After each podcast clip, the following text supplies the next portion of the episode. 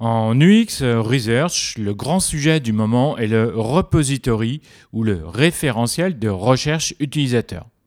Mais qu'est-ce que le User Research Repository? Pourquoi faut-il le mettre en place? Comment le mettre en place au sein d'une team design?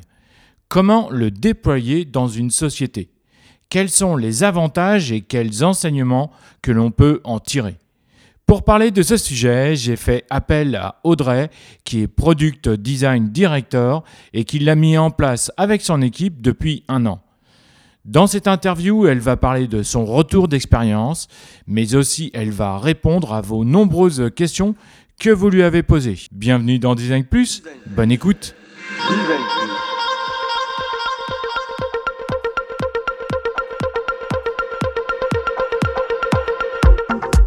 Je pense que le design doit rendre service au plus grand nombre et avoir des responsabilités écologiques et sociales. Je suis euh, Laurent Galen, designer d'expérience depuis 15 ans. Avec euh, Design Plus, je vous propose de rencontrer ensemble les designers français qui vont partager avec vous leurs connaissances, leurs expériences, leurs passions et leurs inspirations.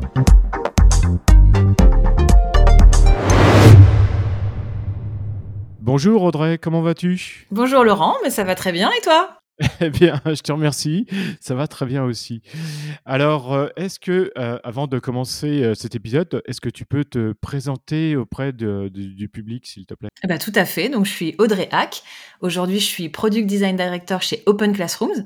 Donc, pour ceux qui connaissent pas Open Classrooms, c'est une école en ligne dont la mission est Make Education Accessible. Donc, en fait, on propose des formations diplômantes avec des moyens de financement, comme le CPF, l'alternance euh, ou alors des programmes sociaux comme Pôle emploi. Et notre objectif, c'est de placer le plus de personnes possible sur le marché du travail, sur des métiers d'avenir comme le web, la data, le design. Donc aujourd'hui, dans mon équipe, il y a une vingtaine de personnes, des product designers, des content designers, j'ai une design ops et j'ai un lead user researcher plus un apprenti. D'accord. Euh, euh, Open Classroom est spécialisé plus euh, dans, dans, dans le web, la data et, le design, c'est ça, non? Oui, il y a d'autres choses aussi, hein, RH, marketing digital, mais en tout cas, c'est tous des métiers plutôt d'avenir et plutôt orientés tech. D'accord, ok. Et Open Classroom est uniquement en France, à l'étranger? Non, on est en France et on est également euh, aux États-Unis, en Angleterre. Et euh, en fait, à chaque fois qu'on ouvre un nouveau pays, c'est toute une démarche puisque comme on a des diplômes qui sont reconnus par l'État, euh, bah, du coup, il faut les accréditations dans ces pays-là. Donc, on est, en français, en anglais, donc on est accessible quasiment partout. Par contre, nos diplômes reconnus, aujourd'hui, c'est France, euh, États-Unis et UK. Euh, D'accord, ok, très bien. Alors euh, aujourd'hui, nous allons parler de la capitalisation des, résultats sur la user research. Et j'aimerais savoir pourquoi tu voulais aborder ce, ce sujet, s'il te plaît? Bah, alors déjà, c'est parce que c'est vraiment le sujet qui me passionne en ce moment. Donc c'est vrai que quand tu m'as proposé voilà d'intervenir, moi j'ai tout de suite pensé à ça. Euh, on a déjà mis pas mal de choses en place, euh, et donc même si euh, je pense qu'on est encore loin d'avoir totalement craqué le sujet, mais on a appris des choses et je me dis que ça pouvait être intéressant de les partager aux autres.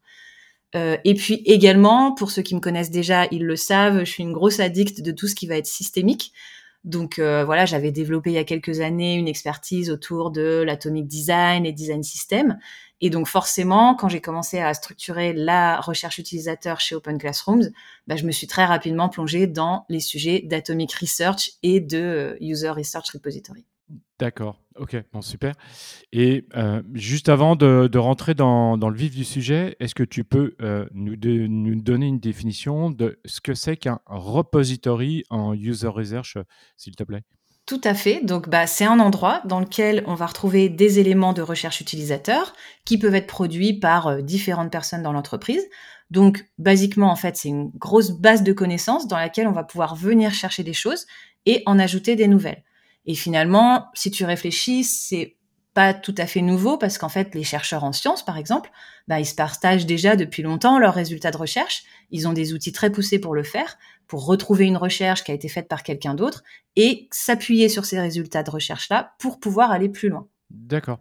Donc ça, ça veut dire que tu parlais des, des chercheurs en sciences, ça veut dire que la personne qui a créé euh, euh, le po- repository euh, s'est largement inspirée de ce qui existait déjà dans, dans la- dans l'univers de la science. Alors ça, je ne saurais pas dire parce que j'avoue, je ne sais pas qui a créé le premier euh, Research Repository, mais en tout cas, pour moi, c'est très lié. C'est de la recherche, Hmm. et que ce soit de la recherche orientée utilisateur ou de la recherche orientée science, etc., euh, les- le fond est le même. Après, euh, je suis, je suis pas sûre que dans les mécaniques euh, de leurs outils, c'est exactement la même chose que euh, nos outils à nous. Oui, bien sûr. ouais. Euh, alors, il y a, il y a Clément euh, Warsignac qui, qui posait la, la question comment est né le, le besoin dans, dans, ton, é- dans ton équipe chez Open Classroom? Tout à fait. Bah, déjà, ce qu'il faut savoir, c'est que la recherche utilisateur chez nous, c'est encore assez jeune. Euh, moi, quand je suis arrivée, les product designers faisaient déjà tous de la recherche, mais ça prenait surtout la forme d'interviews sur des sujets très précis ou de tests utilisateurs. Donc, on faisait surtout ce qu'on appelle de la recherche évaluative. Donc, est-ce que ce qu'on fait, est-ce que les designs qu'on propose euh, fonctionnent? Et c'était souvent lié à un scope très précis de squad euh, qui nous permettait de comprendre les pain points, les besoins des utilisateurs, mais sur un sujet euh, donné, et donc pas forcément de pouvoir connecter les différentes recherches entre elles, et donc d'avoir une vision plus globale des besoins et des frustrations des utilisateurs. Et donc, il y a un an, moi, j'ai souhaité avoir une personne à temps plein sur le sujet. Donc, j'ai fait évoluer un de nos product designers en user researcher. Donc, c'est Mathieu Klein, qui est aujourd'hui euh, mon lead user researcher. Et l'objectif, c'était d'avoir une personne transverse qui puisse à la fois structurer la pratique, mais euh, également faire de plus en plus de recherches, ce qu'on appelle générative. Donc, c'est-à-dire, est-ce que finalement, dès le départ, on travaille bien sur les bons sujets? Mhm. Ah, c'est intéressant. donc, ouais. Ouais. Ouais, et ça, ça nous permet euh, d'identifier de façon plus transverse les pain points des utilisateurs et nos opportunités en tant qu'entreprise euh, pour y répondre. D'accord. Donc ça, ça a été vraiment le, le point de départ. À partir de là, on a pu traiter la recherche utilisateur comme une vraie pratique à part et pas seulement comme une compétence du product designer.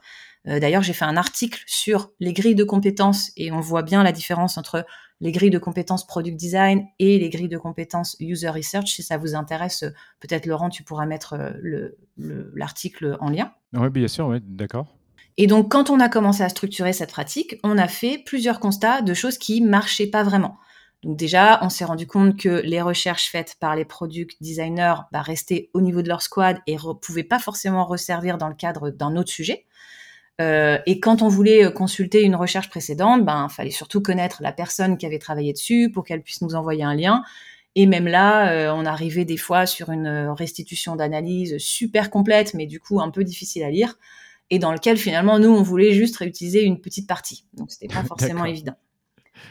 Euh, et puis, euh, on a aussi, euh, moi j'avais également constaté que dans d'autres départements, ils faisaient aussi de la recherche marketing, product marketing, comme ils envoyaient des questionnaires et tout ça. Et là, pareil, c'était galère. dès qu'on voulait savoir qui avait travaillé sur quoi, les analyses, elles n'étaient pas toujours partagées, voire des fois, elles étaient carrément pas faites. Moi, je suis déjà arrivée sur des résultats. En fait, on m'envoyait juste le Google Form avec les réponses. Il n'y avait pas eu d'analyse de fait. Mhm. Donc en fait, on capitalisait pas sur ce qu'on apprenait et on avait l'impression qu'on devait reposer encore et toujours les mêmes questions à nos utilisateurs. D'accord. Donc du coup, on s'est dit, bah en fait, on gagnerait vachement en efficacité euh, si on avait un endroit où on pouvait centraliser nos résultats euh, et en même temps qu'on pouvait permettre à d'autres de venir réutiliser ce qu'on avait appris. D'accord, ça a l'air su- super riche. Alors du coup, euh, par où vous avez commencé? Pour écouter euh, la suite de cet épisode et pour vous abonner, je vous invite à vous rendre euh, maintenant dans la description de cet épisode pour euh, cliquer sur le lien Premium. En devenant Premium, vous écouterez tous les épisodes de Design Plus en illimité. Écouter Design Plus en version Premium, c'est aussi soutenir le podcast. Vous me permettez de continuer à produire cette émission, à la développer et à vous proposer des épisodes inspirants. En écoutant les épisodes de Design Plus avec un abonnement euh, premium, vous vous aidez à devenir une ou un meilleur designer. Alors rendez-vous dans la description de cet épisode et abonnez-vous en premium. A bientôt sur Design Plus. Salut